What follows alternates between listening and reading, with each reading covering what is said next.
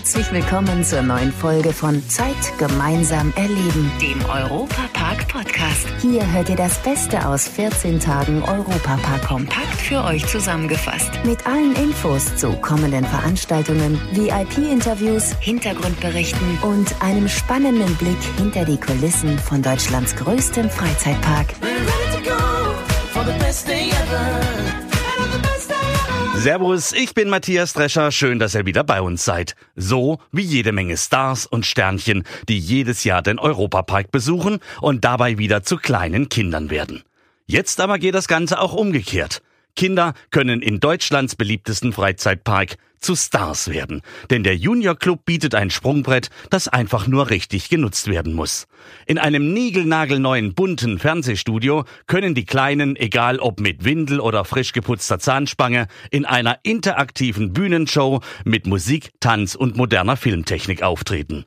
Für die Fans der Maskottchen Ed Euromaus, Böckli oder auch Eurofant ist die Attraktion im Themenbereich Holland ein ganz besonderes Erlebnis. So Daniel Kerscher, Designer bei Max Solutions. Er hat die Junior Club Studios mitentworfen. Es ist tatsächlich wie ein Fernseh- oder Filmstudio-Set aufgebaut. Klassisch, genauso wie man sich's vorstellt, mit alten Kameras, Filmdosen, ganz viel Dekoration, das von der Wand hängt und so weiter und so fort, dass man sozusagen jederzeit nutzen könnte, um einen Film zu drehen. Es ist eine Bühne, es wird eine Show geben mit den fünf Characters des Europaparks Sozusagen verbinden wir die Interaktivität der Webseite mit den Show-Elementen des Parks und hoffen natürlich und wünschen uns natürlich sehr, dass es gut beim Publikum, vor allem beim jungen Publikum ankommt. Der Junior Club ist ein Online-Portal und die Kinder kriegen hier Infos über die Themenbereiche des Europaparks. Sie können spielen, Filme anschauen und bekommen sogar einen Clubausweis. Mit den Junior Club Studios ist das Ganze jetzt auch im Park erlebbar. Es gibt tatsächlich auch Interaktionen in den Studios selber. Das heißt, die ähm, Kinder, die schon bereits Mitglieder sind, haben ja so eine Member Card, mit der können sie spielen. Das heißt, sie können da Sachen auslösen, können da rumgucken und äh, Scanner bedienen und dann passiert was. Da müssen die Kinder dann selbst interaktiv äh, mit der ganzen Studiokulisse agieren sozusagen. Mehr Informationen zu den Junior Club Studios und wie die Kleinen da ganz groß rauskommen, gibt es auch online unter ep-juniorclub.de. Hinter den Kulissen von Deutschlands größtem Freizeitpark. Fast 4200 Stars kümmern sich im Europapark darum, dass alles gut und reibungslos läuft. Die Rede ist von den Mitarbeiterinnen und Mitarbeitern, die an den Fahrgeschäften und in den Restaurants die Besucher bestens versorgen. 2150 davon saisonal und 2000 sind das ganze Jahr über im besten Freizeitpark der Welt angestellt. Und in den nächsten Jahren werden weiterhin Leute gesucht, denn das neue Hotel Kronasar und auch der Wasserpark Rolantica brauchen Mitarbeiter. Das Problem, der Arbeitsmarkt rund um den Europapark ist leergefegt. Europapark Radioreporter Jörg Schött. Wie will denn der Europapark das Ganze schaffen, beziehungsweise wo sollen denn jetzt die Mitarbeiter herkommen? Ja, das wird jetzt wirklich ganz interessant. Vielleicht vorab schon mal ein paar Zahlen. Durch die Erweiterung mit Hotel und Wasserpark und auch so durch die normale Fluktuation müssen rund 1000 Arbeitsplätze neu besetzt werden. Zum einen sucht der Europapark zusammen mit der Arbeitsagentur und natürlich auch in Eigenregie. Außerdem wird auch im osteuropäischen Ausland nach Mitarbeitern gesucht. Und jetzt kommt noch was dazu. In Frankreich gibt es im Gegensatz zu Deutschland sehr viele Leute, die Arbeit suchen und genau die sollen jetzt auch angesprochen werden. Wir haben durch unsere geografische Situation die einmalige Chance, Menschen sowohl in Frankreich als auch in Deutschland beide Seiten des Arbeitsmarktes zu erschließen, wenn wir es schaffen, den Menschen die Chancen aufzuzeigen. Das heißt zum einen, dass man die Sprache des Nachbarn sprechen muss, um an diesen Dingen partizipieren zu können. Und das Zweite, wir müssen dann die Menschen so qualifizieren, dass sie auf beiden Seiten des Rheins auch eine Arbeit aufnehmen können. Und das haben wir jetzt mit diesem Projekt im Europapark konkret versucht. Das war Horst Saarbacher, Chef der Agentur für Arbeit in Offenburg. Und genau das ist jetzt im Europapark schon passiert.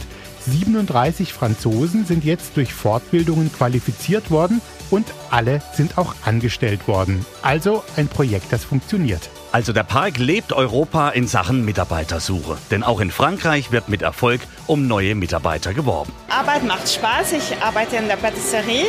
Äh, dank der Ausbildung und dem Praktikum habe ich gesehen, was mir am besten gefällt und jetzt macht es jeden Tag Spaß. Das war Florence Bach und sie ist eine der französischen Mitarbeiterinnen, die jetzt neu im Europapark arbeiten. Jörg, wie läuft denn das alles eigentlich organisatorisch? Ja, die Mitarbeitersuche läuft zusammen mit der Bundesagentur für Arbeit, der französischen Arbeitsagentur Pôle Emploi heißt die und der Region Grand Est in Frankreich. Für die gefundenen Mitarbeiter gibt es dann Fortbildungen. Das läuft dann so über vier bis acht Monate. Hier gibt es zum Beispiel auch Sprachkurse, klar. Und dann bekommen die Teilnehmer ihr Abschlusszeugnis und arbeiten dann zum Beispiel als Servicekräfte in der Küche oder auch als Barkeeper.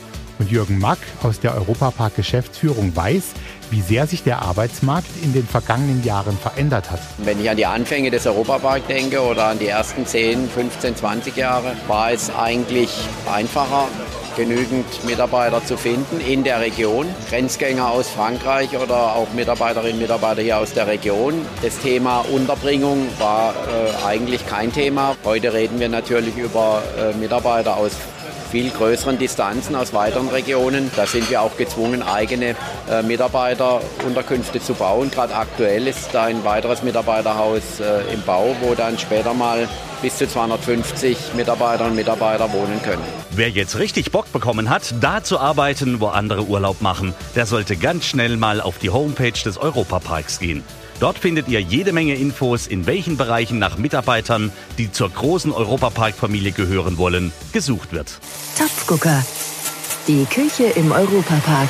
Der größte Freizeitpark Deutschlands lebt den Europagedanken auch kulinarisch. Denn man kann sich an einem Tag durch Köstlichkeiten vieler Länder schlemmen.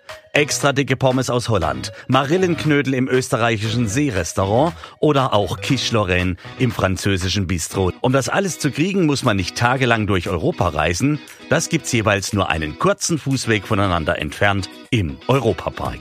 Und in den Sommerwochen, da kommen sogar noch weitere Genussveranstaltungen dazu. Im Hotel Colosseo wird zum Beispiel im Juli unter dem Motto Viva la Mama an Achtertischen auf dem Colosseo-Bogen ein Menü angeboten. Werner Ganser ist mit seinem Team für die Parkgastronomie zuständig und für ihn ist die Atmosphäre im Schlosspark was ganz Besonderes.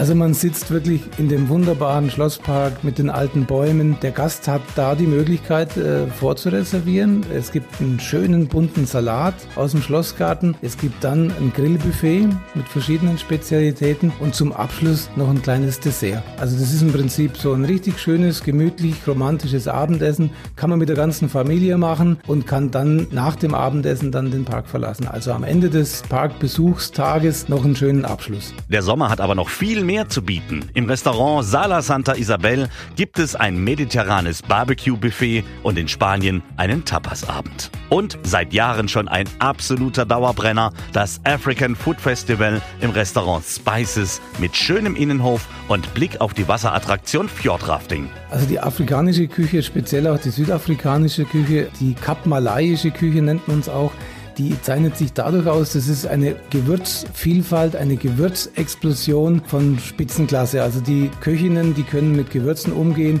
Das ist so ganz anders, wie man hier würzt. Also nicht unbedingt scharf, sondern eben mit den Currys, mit Geflügelgerichten, auch Salate. Da gibt es ganz tolle äh, Kombinationen, wie zum Beispiel einen Birnen-Roquefort-Salat. Besonders schön übrigens auch für Leute aus der Region oder Durchreisende. Die meisten Genussveranstaltungen lassen sich auch einfach mal so am Abend besuchen. Man muss nicht den ganzen Tag über im Europapark gewesen sein. So, und mir ist jetzt das Wasser so dermaßen im Mund zusammengelaufen, dass ich mal ganz schnell mir eine der Delikatessen reinziehe. In diesem Sinne, euch einen guten Appetit. Leider sind wir schon am Ende der heutigen Folge angekommen. Die nächste Folge gibt's am Samstag in zwei Wochen. Aktuelle Infos, Hintergrundberichte gibt es beim Europapark Radio auf radio.europapark.de und alle 14 Tage samstags auf Schwarzwaldradio ab 9 Uhr bundesweit auf DAB Plus, per Web und auf der App. Vielen Dank fürs Zuhören und bis zum nächsten Mal bei Zeit gemeinsam erleben, dem Europapark Podcast. The best day ever.